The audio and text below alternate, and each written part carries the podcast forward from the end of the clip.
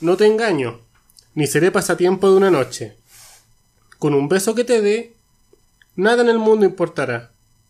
En un instante entenderás completamente que tu alma es mía, para siempre y siempre. La vida entera yo he de esperar por tenerte en mis brazos. Pero toma mis manos y abrázame fuerte. Cierra los ojos, yo soy la muerte. Un extracto de una canción de Willy Colón que se llama Toma mis manos para darle inicio al tema de hoy. Eh, hola Miguel. Hola Elvito. Eh, este es un nuevo capítulo de Chile, Solanos, y hoy vamos a hablar de la, muerte. Ah, hay una, una tontería.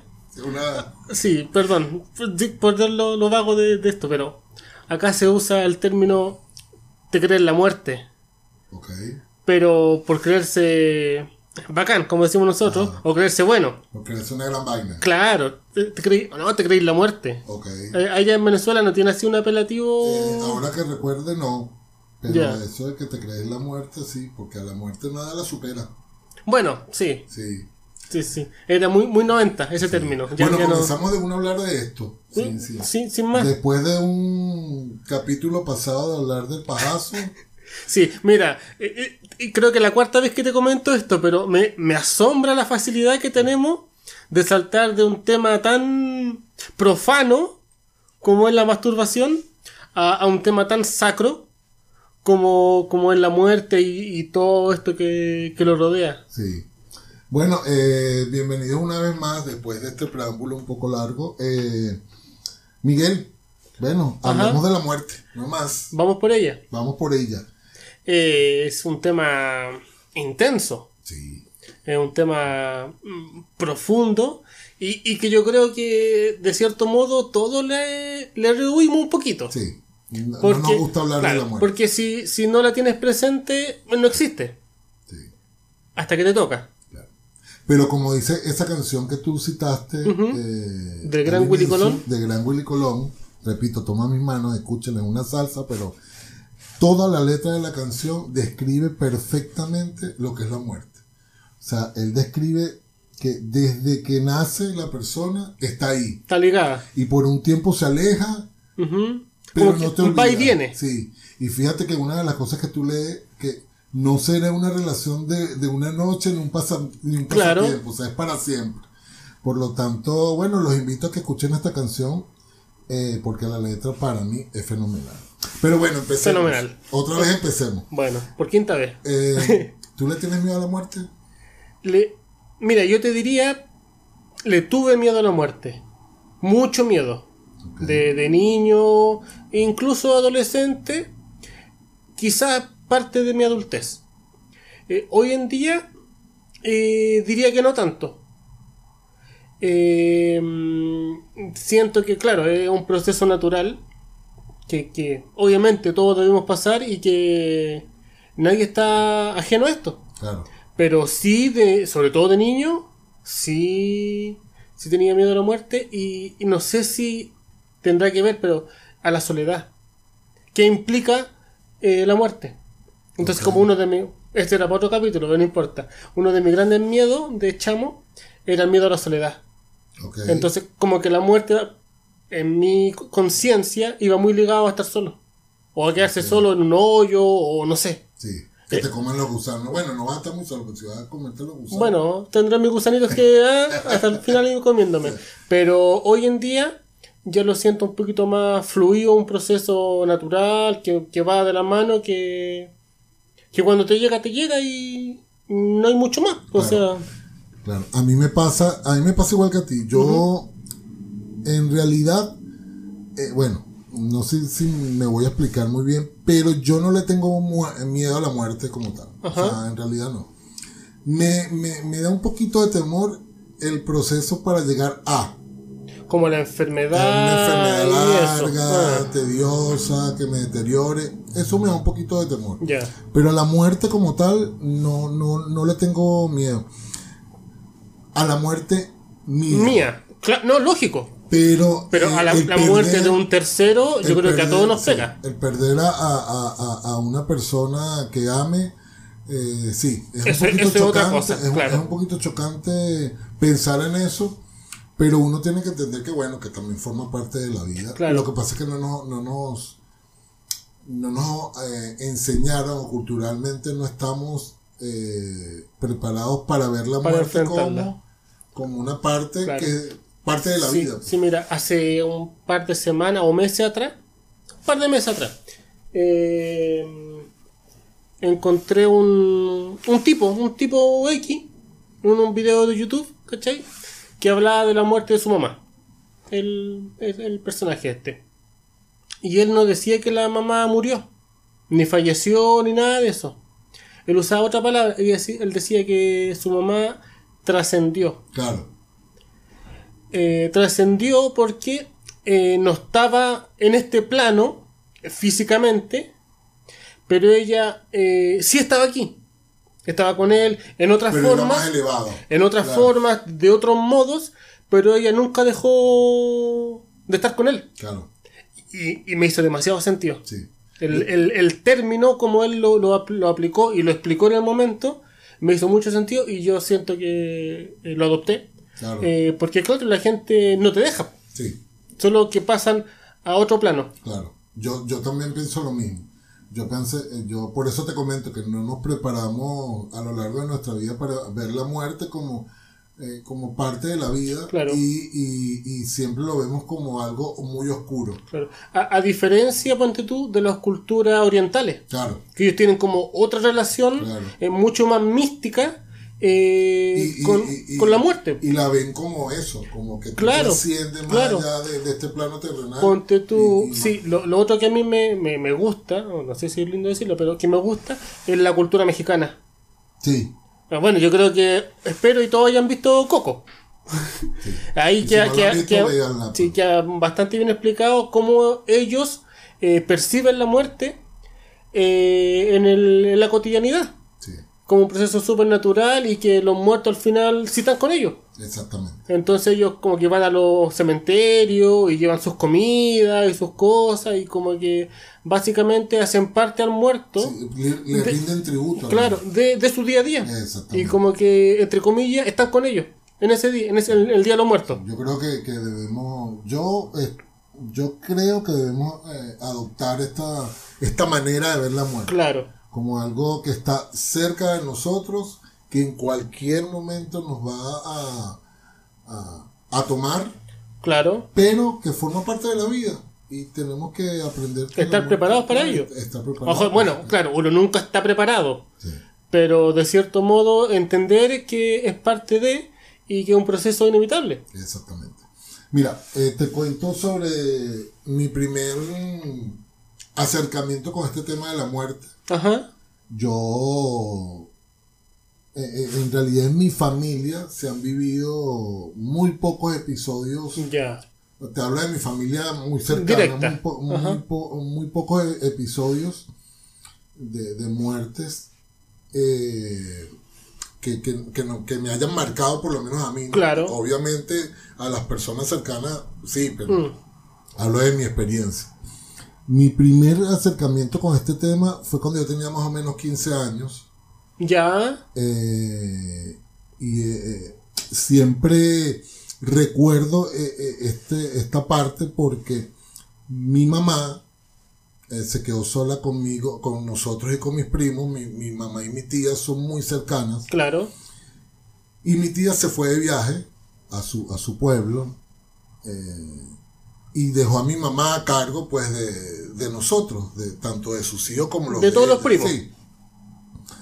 Eh, mi primo, uno de mis primos, que ya era mayor de edad para ese momento, tenía como 23 años, 24 años, se fueron de rumba eh, y de la rumba se fueron para, para la playa y se ahogó. Coño. Y para mí, yo tengo. ¿Y, tu tía no estaba ahí? no, su mamá no estaba, estaba era mi mamá. Y yo oh. tengo esa imagen, chamo, clara en mi mente cuando mi mamá recibe la noticia claro. de, la muerte o, de, la desaparición. De la desaparición en principio. de mi primo y mi mamá comenzó a correr por la calle. Yo tengo claramente mm. esa imagen. Eh, como te digo, era la primera vez que nos sucedía algo así en la familia. Claro. Y nada, cuando llega mi tía del viaje, porque la avisaron en el momento, tomaron un vuelo. Se vino de una, claro. Y se vino, sí. Y cuando se encuentran las dos viejas, mi tía lo primero que le dice a mi mamá es, yo te dije que me cuidara a, mi, a mis hijos. Sí, no, para mí eso fue, fue hace muchísimos años, ¿no? Mm. Muchísimos años. Tenía yo, imagínate, tenía yo 15, años. claro. Eh, y el proceso para encontrar a mi primo tardó mm. varios días. Claro. Y fue muy doloroso, muy doloroso ver a mi tía esperar que su hijo apareciera. Que le entregaron un, cadáver, claro, Y después eh, la forma en como que se lo que se le entregaron que no pudo, claro. que no pudo verlo. Y ese fue como el la primera vez que yo tuve contacto con, con el con la muerte, directo. Porque no y además que eh, igual es fuerte porque es una persona joven. Sí. Entonces tú me dices que tenía 23 años. Claro. Tú decís, o sea, uff, tenía por lo menos 40, 50 años de vida. Sí, sí, exactamente. No, fue muy, muy, muy doloroso. Aunque te, aunque te confieso que para nosotros, o para, bueno, voy a hablar por mí, para mí era más doloroso ver a mi tía. Claro, el sufrimiento de ella. Porque tú cuando estás chamo como que, eh, como que no, ojo, vuelvo a hablar, vuelvo a decir que hablo por mí, como que no dimensionas el dolor tanto como cuando ya eres maduro y, entiendes completamente lo que es. Sí. o sea, tú sientes el vacío, sientes como la el dolor, pero no se compara cuando ya eres adulto, eres más maduro que tienes conciencia. No, y estableciste el lazo directamente. Claro, por supuesto. Pero sí, ese fue mi, mi primer mm, acercamiento con este tema. ¿Y tú? Sí, sí. Mira, el primero igual eh, no, no fue por accidente, fue por enfermedad, que fue mi tata, que es mi abuelo paterno. Él fue el primero en fallecer como de la familia. Yo estaba en básica, tengo que haber tenido unos 11, 12 años al ojo y él estaba enfermo, pero yo no sabía. O sea, yo sabía que estaba enfermo y hacíamos como cadena de oración. Todos los días a tal hora íbamos todos para la casa de ellos y rezábamos y cosas. Y mm, eh, un cáncer. Un cáncer. Y claro, al final mm, perdió la batalla, como se dice, y falleció. Eh, pero yo no, como que no entendía como que, no sé, eh, me acuerdo que mis viejos nos despertaron en la mañana. Asumo que la muerte fue en la madrugada, pero no nos quisieron despertar ni nada, nosotros éramos chicos. Imagínate, yo tenía 12, mi hermano me guía por 4, menos. Entonces éramos niños. Y nos, despiertan, nos levantan y nos llevan para la, para la mesa. Y nos dicen, pues, no, lo que pasa es que el tata falleció. Y yo como que entendía lo que estaba pasando, pero como dices tú, como que, como que no entendía. Como que no le tomaba el peso, como que ya, pero él no va a estar. E, entendía que no iba a estar, pero a la vez como que no, no lo sentía. No sé si se puede... Como súper extraño. Y, y ahí todo lo que conlleva el, la muerte por el tema del velorio, que llega al cajón, que está la gente, el, las flores, todo, todo eso como que muchas cosas que, no entendía, que, a lo mejor, no sé si se podría decir, pero como que no, no, no entendí ese proceso. Claro. Después fuimos al cementerio, lo enterramos y... Sí, y aparte que la, energía, la energía que se vive en, en, eso, en esos momentos claro. es una energía como muy, muy, muy baja. Lúgubre. Muy oscura, sí, muy oscura. Entonces, claro, tú aunque no estés eh, quizás inmerso en el, en el en el dolor, claro. sientes la energía, que es una energía obviamente como muy, muy distinta a, la frecuencia de, la alegría, eh, mm. de la alegría, de, la, de otras emociones que uno experimenta cuando está chamo. Claro. Eh, por eso te digo que cuando uno está más joven, uno lo, lo ve distinto. no, no voy a hablar, bueno, nuestras experiencias son de personas que son cercanas, pero no tanto como una persona, ah, claro. mamá un papá. No podemos hablar de eso porque obviamente eh, no, no, no, lo vivimos. mi papá, claro. mi papá murió cuando yo tenía 11 eh, años. Eh, me dolió la muerte de mi papá, pero creo que el proceso de, de, entender su muerte y, de aceptarla fue como muy rápido. Yo ahora lo veo y yo... Como que no lo sufriste lo que... Eh, lo que no deberías haber sufrido. Sí, eh, como que... No sé. Sí no sé si un poco egoísta, pero. Sí, o sea, pero, como fue, o sea, contra eso no, no, puede hacer nada. En realidad, mi papá murió, y yo más, mi papá y todo, pero. ¿Y él de enfermedad o.? Sí, ya. Mi papá se murió de un infarto y fue una cosa mm, repentina. Ya, perfecto. Pero yo no. Como que lo lloré, como que. Pero fue Claro, tenía 11 años, no lo recuerdo muy bien, pero no recuerdo haber atravesado un dolor. un duelo muy largo. Un duelo muy largo, no, no, no. Mm. no. Eh, y, eso es otra cosa, cuando tú pierdes familiares, que creo que la cultura, o, no sé si el tema, eh, eh, la palabra cultura está bien dicha en este caso, pero como que la gente suele pensar que si se te muere un familiar, te debe doler obligatoriamente. Ah, claro. no. no, o sea, al final, bueno, se supone que hay toda una etapa del duelo y todo el tema. Pero al final cada persona es un universo. Claro. Y, cada persona esas etapas las vive en distintos sentidos, eh, en distintos tiempos y en, en distinto orden. Sí. Sí, que ¿Eh? cada quien maneja su dolor.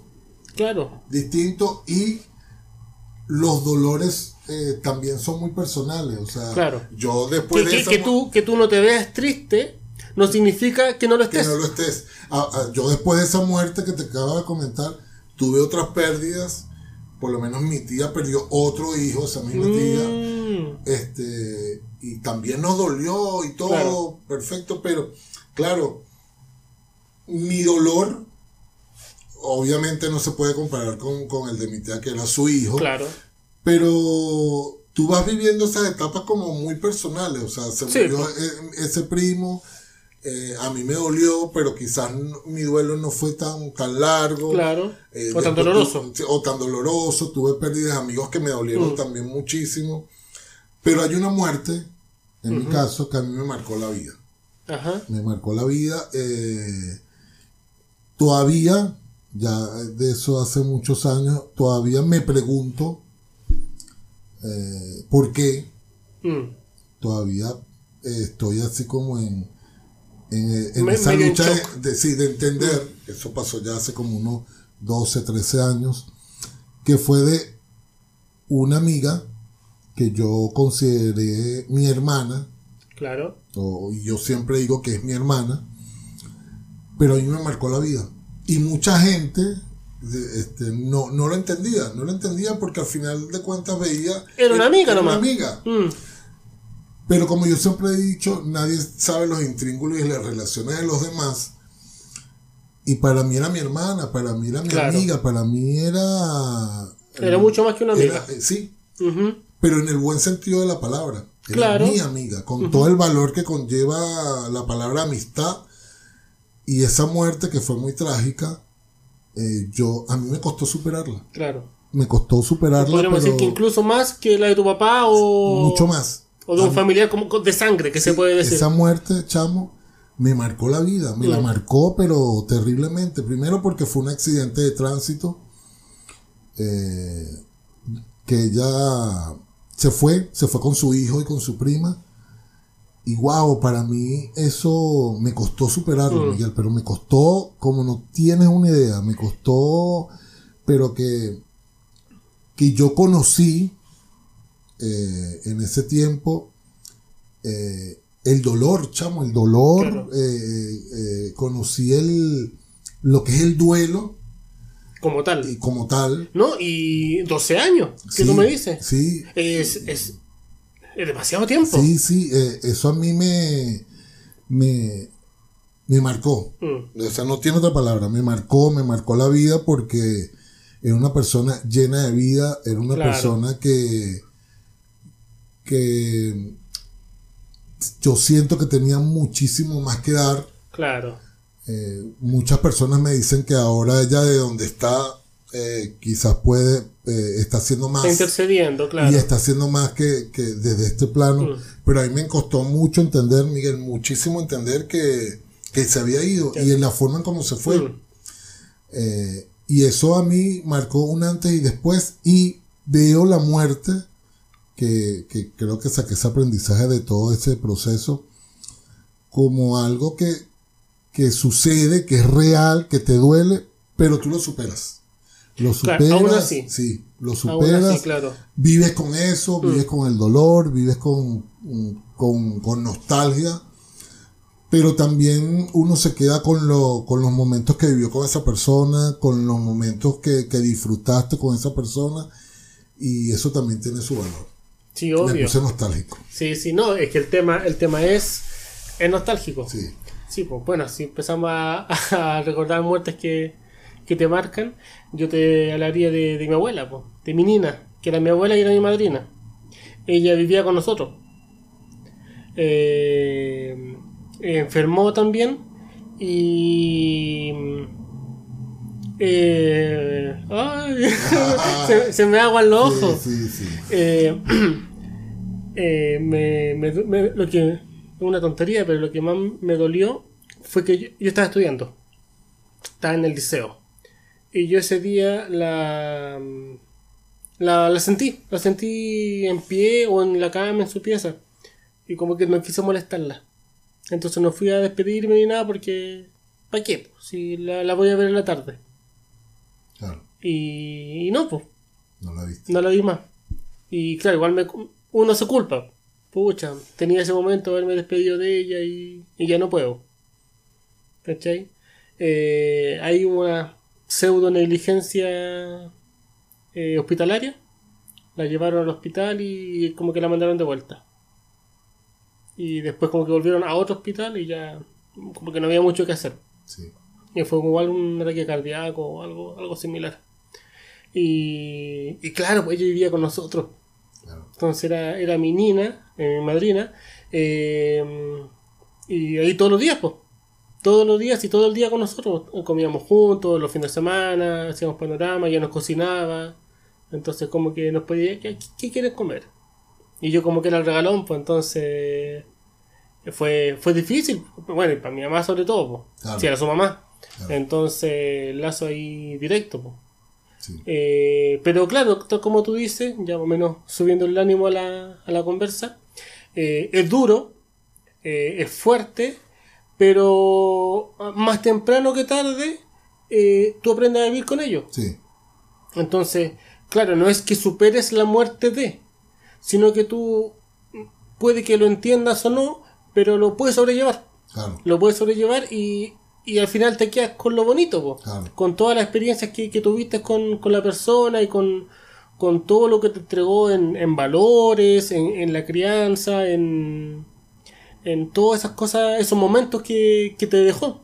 Sí, a mí me pasó con, con esta muerte que te comenté, fue que yo sentí que me faltó cosas que decir. Claro. Me faltó expresar más pero después eh, recapacité o lo pensé más, analicé y dije que bueno, que yo dije y expresé lo que tenía que expresar en ese momento. En el momento, claro. Y si hacía falta expresar eh, algo o decir algo más, se lo digo yo desde mi plano y ella desde el suyo me escuchará. Te, te escucha, claro. Así. Tal cual. Algunas veces eh, yo en hay momentos en que converso, eh, le formo pedo y todo, y, le pido algunas veces disculpas, coño, se me está olvidando, chama, que, te fuiste. Pero claro, lo hago ahora como una medida de, de, estar en contacto, ¿no? Antes lo hacía como de manera, a manera de catarsis, de... Claro, de, sacarlo de adentro. Claro, de sacarlo. Yo iba en el, en el, en el carro solo, iba llorando, iba formando pedo y, mm y buscando explicaciones, pero ahora, claro, uno lo ve distinto. Bueno, pero salgamos de este hueco doloroso. Sí, eh, mejor. Porque bueno, lo que queremos es que la gente entienda que, que es un tema normal. Ajá, que, sí, sí, sí. Puedes entrar en, quizás en una emoción un poco eh, más, más baja, como la tristeza. Claro, porque esto es demasiado nostálgico. Claro, pero tampoco uno puede abordar este tema sin, sin, sin hacerlo, pues. Un tema Obvio, es necesario. Claro, que es necesario. Sí, claro que sí. Mira, Miguel, a mí me pasa algo también, bueno, tú sabes que yo estoy aquí en este país, lejos de, de mi mamá, claro. de mi mamita. Y, de, mi y de toda tu familia. Y de, y, de, y de mi tía. Y uno como que estando fuera, estando lejos, uno que como que te preparas y no te preparas. Piensas en algún momento. ¿Lo piensas? Sí, yo lo pienso. ¿Qué pasaría si? ¿Qué pasaría si? Mm. ¿Qué hago si? Eh, ¿No llegaría a nada? ¿O, resolví algo? No, marico, es doloroso. No es doloroso, es, fuerte. Es duro. Es, duro porque tú dices, ah, ¿qué hago si tal cosa? ¿Qué hago? ¿Cómo hago yo? Mm. Estoy en un país súper, súper, súper retirado de Venezuela. De partida porque no tiene acceso directo a llegar. Exactamente. Entonces es un temita que mm. uno, estando lejos, eh, le, da como miedito pensar. Claro. Le da como miedito No, y una realidad que le toca, diríamos que a, la mayoría de los venezolanos que probablemente no están escuchando, que, que pues, lamentablemente dejaron su tierra y, eventualmente toda la familia está repartida en distintos países. Claro, claro. Entonces, chuta, claro, y es un gran miedo. ya, ya es un miedo normal para cualquier persona perder a un ser querido. Sí. De todas maneras, en, cuando hablemos sobre estos espacios migratorios, quizás este, nos extenderemos más un poquito en este tema de, de, de cómo perder, porque conozco personas que han perdido sus seres queridos estando acá. Claro. Y coño, no han podido. Y no pueden hacer nada. No, han podido hacer nada. Mm. Bueno, de, de, plano no puede hacer nada, pero. Claro, ante la muerte no puede hacer nada, no sí. No podido estar allí, mm. quizás apoyando a, a, la, familia y, cosas. Pero es arrecho, mm. es muy arrecho. No, es fuerte, intenso. Sí, súper. muy, muy, muy arrecho. Yo, he hablado mucha paja, ¿verdad? Sí, pero que el tema está, está, está, bien, es parte de... Sí, igual es, esto es como una catarsis. Sí, sí, es un tema pero de pinga, de pinga que lo hablemos y de pinga que uno. Y que cambiemos tan bruscamente el tema de la semana pasada. Vale, puede ser no, todo puede, no todo puede ser sexual en este podcast. Puede ser sexual en este podcast porque en que nos vamos a convertir. Sí, sí, sí. Mira, Miguel. Dale. Eh, vamos a hablar un poco, saliéndonos más de la tristeza. Yo tengo un tema con mi muerte y siempre, y voy a recalcar esto, lo voy a recalcar para que me escuchen. Dime. Yo detesto los velorios. ¿Por qué? Los ¿Siente que es como una prolongación del dolor? Marico, ¿qué sentido tiene? Y yo quiero que alguien me lo escriba en los comentarios. ¿Qué sentido tiene tener a una persona allí? Como Dos días. como en una exhibición, huevón. Ajá. Pasando. ¿Es una vitrina? Claro, eh, literal. Hay una vitrina. Pasando, viéndote en la manera como quedaste. Yo que tengo esta nariz me tiene que meter como dos kilos de, de, algodón en cada fosa.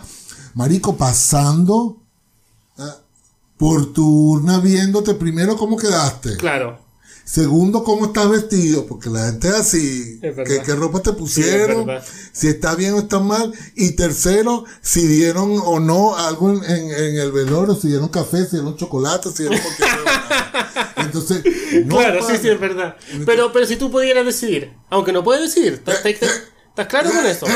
Tú no puedes decir eso. No, yo voy a decir esto públicamente.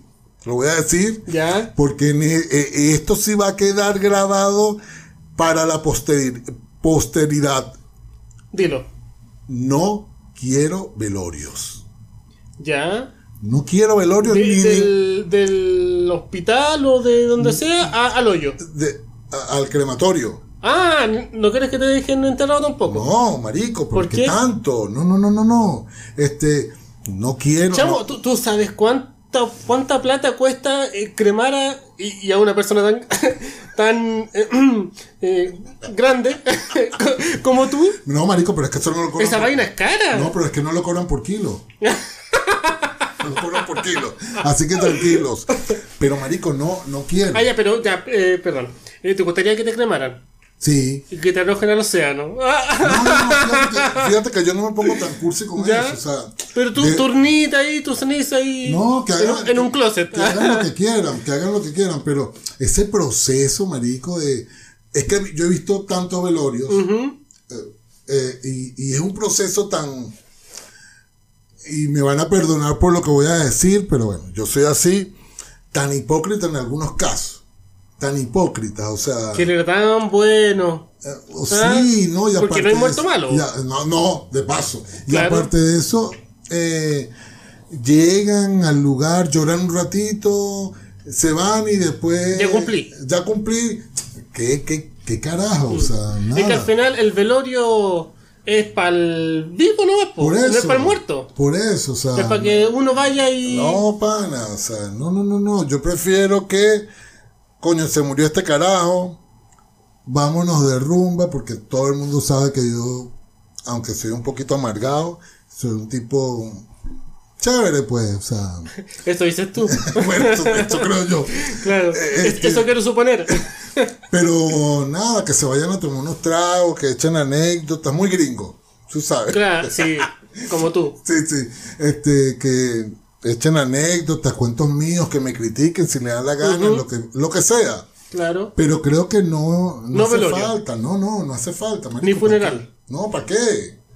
Ni todos esos rituales que conlleva la muerte, que siguen la iglesia. Primero, que yo estoy casi divorciado de la iglesia. O sea, ¿para qué coño me van a hacer? Actualmente una gran parte de la población está divorciada. Por eso, marico. Entonces, ¿para qué? Eh, es que por eso te digo que es un acto como hipócrita. Porque una persona que iba a la iglesia solamente cuando estudiaba primaria, en mi caso, y que fui, he ido a iglesia a cosas muy puntuales, que me van a estar que me van a estar haciendo rezos en iglesia. Pero ponte tú un, un ejemplo. Si tú caso hipotético, no quiero llamar la, la mala suerte aquí nada, pero si te da una enfermedad terminal, ok, ¿ya?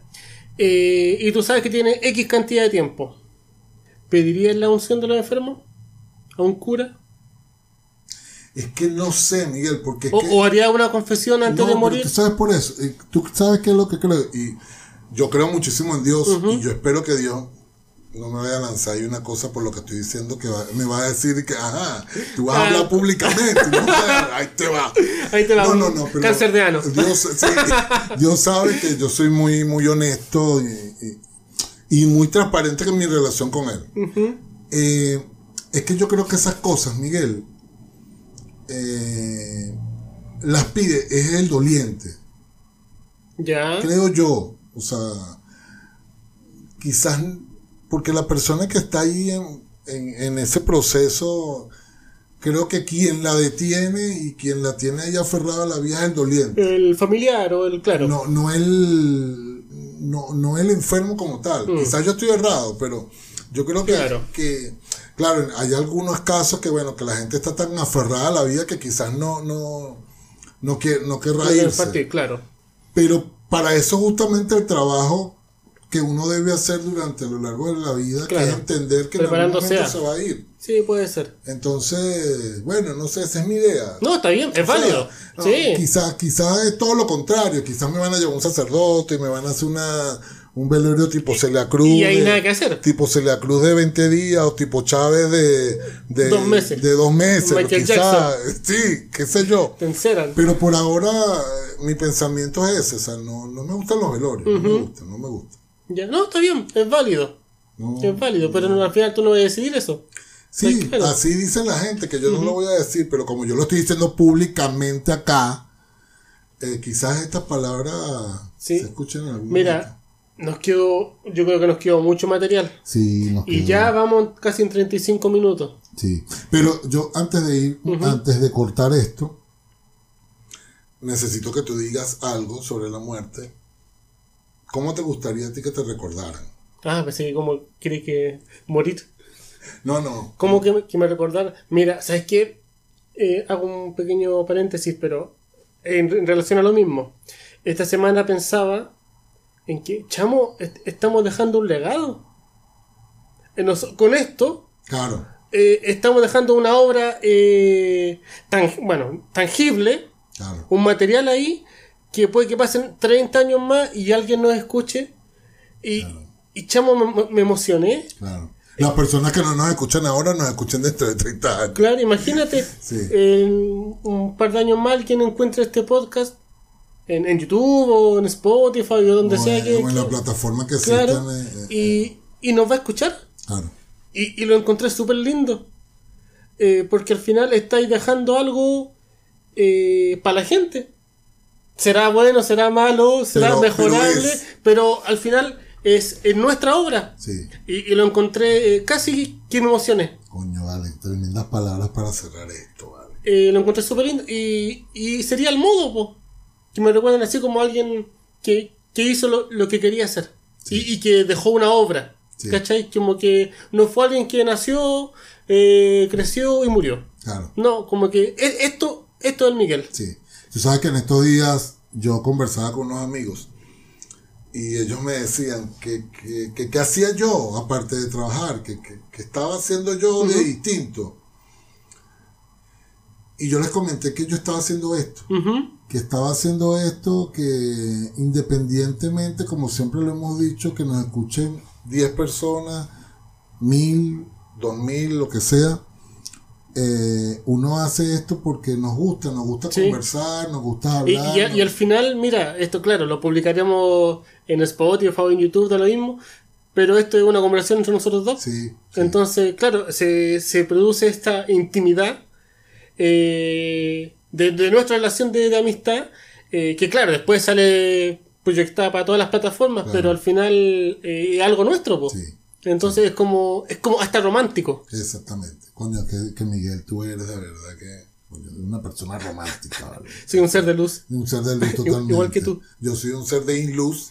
de oscuridad. De, penumbra. Bueno, eh, Miguel, de verdad que bien interesante. Sí, y, y sí, fíjate que mucho material nos quedó. Sí. Pero bueno, veremos si lo retomamos en otro capítulo o, si no sé en el próximo capítulo hablamos de la mamá de culo. ¿qué, quién va, qué va a saber uno? claro, no sabemos lo que se viene no sabemos.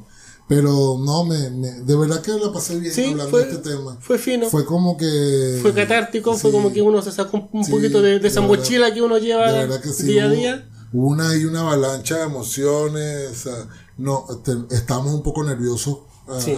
sí porque es un tema complicado Sí, eh, después nos pusimos nostálgicos. Tú te pusiste con tus ojos llorosos, a mí se me arrugó el corazón. y terminamos hablando pues de... De bueno, de lo que no nos gusta. O de lo que a mí no me gusta. Porque tú definitivamente eres un ser de luz. Siempre. No, es lo, lo, que uno intenta nomás al final. Se hace lo que se puede. Si uno lo hace bien o lo hace mal. Ya, ya llegar al futuro va, para decirlo. Bueno, señores, eh, no nos queda de otra que invitarlos a que nos sigan por nuestro eh, Instagram, arroba chilesolano.podcast. Correcto. La semana pasada Miguel se le olvidó de poner el, punto podcast. El punto podcast. Síganos en Spotify, en Google Podcast, en YouTube que está todo nuestro material, que en YouTube, chamo, eh, estamos recibiendo visitas. Sí. Sí, el último capítulo, ahí, ahí va, ahí va. En YouTube, eh, síganos, escúchenos, coméntenos, coméntenos. Que no, no hablen por interno. No, no. Ah, háblenos directo ahí, háganse hombre, háganse mujercita. Claro, vale, comenten y hagan las críticas, no importa, nosotros estamos preparados para, para aceptarlas. Eh, claro, siempre y cuando sean de buena manera, ¿no? Claro, si, si, si, te empiezan a garabatear. Mm, claro, a garabatear. Eliminar. a garabatear este, en venezolano significa a decirnos groserías o a insultarnos, ¿ok? Pero sí, síganos y escuchen, escuchen todos los capítulos. Compártanlo. compártanlo con los amigos porque es, un lindo material. Bueno, eh, tu Instagram personal, Miguel. Migue.saldana.n y el tuyo. El mío es arroba Elvis J. Herrera y juntos somos Chile, Solanos.